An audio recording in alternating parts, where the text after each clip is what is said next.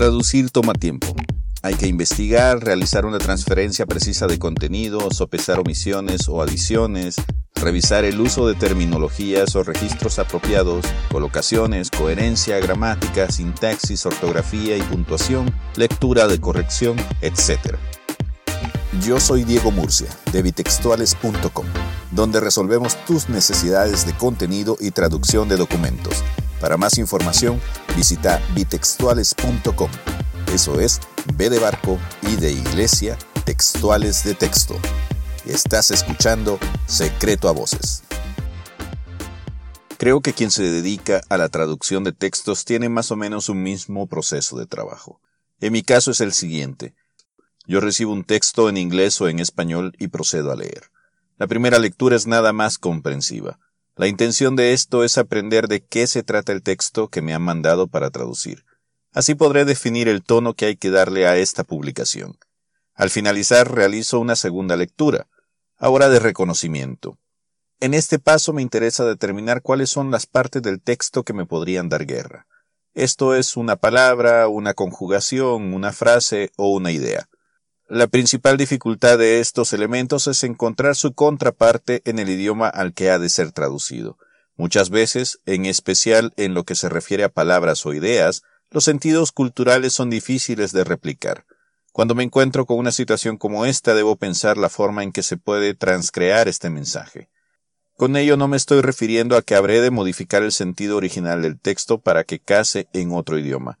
Más bien intentaré decir lo mismo utilizando otras palabras u otras ideas, o, en el peor de los casos, inventando una solución alternativa para significar lo mismo que me han dado en el texto origen.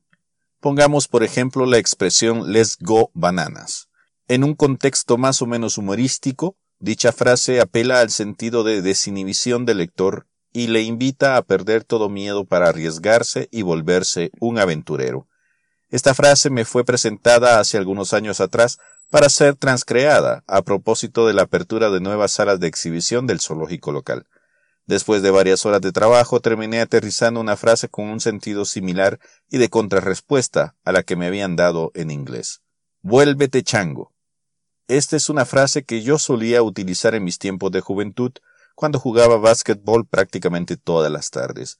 Era una frase que utilizaba para hacer referencia a todas las maromas que había que hacer dentro de la cancha, con tal de realizar una anotación en la canasta del contrincante pasando por sus defensas y atravesando toda su zona media sin piedad, sino que, además, había solucionado el problema de transmitir el sentimiento que la frase original llevaba en inglés.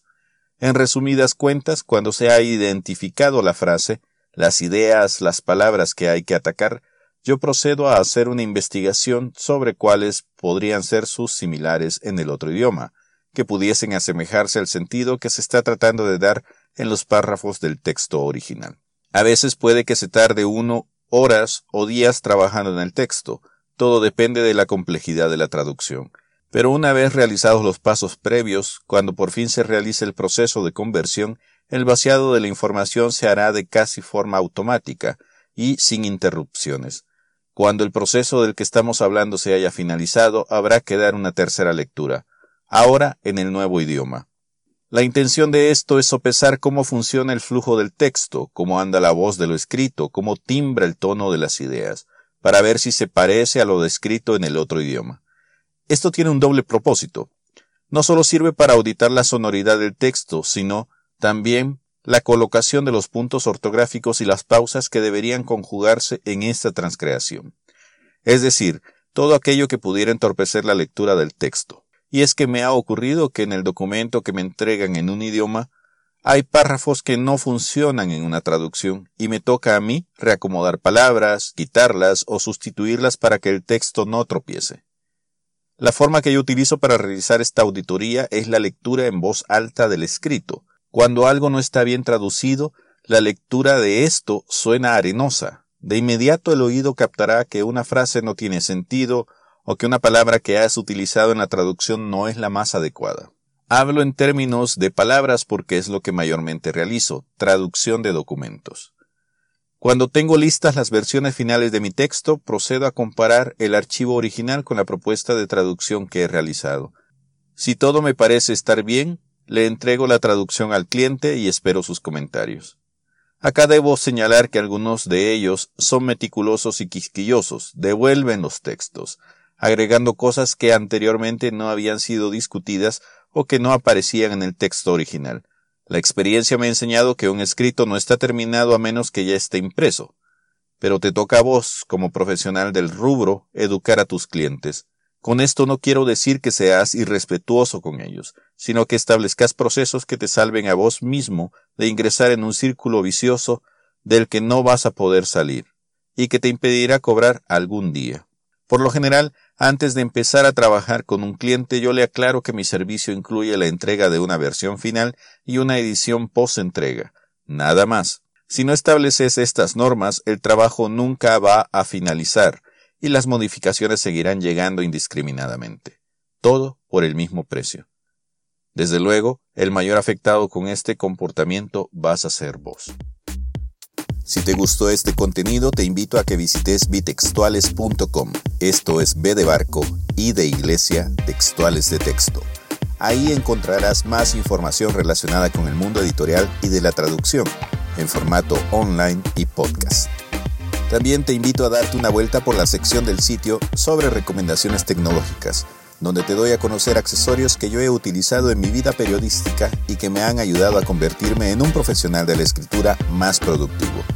Te prometo que mis recomendaciones te ahorrarán dinero y dolores de cabeza.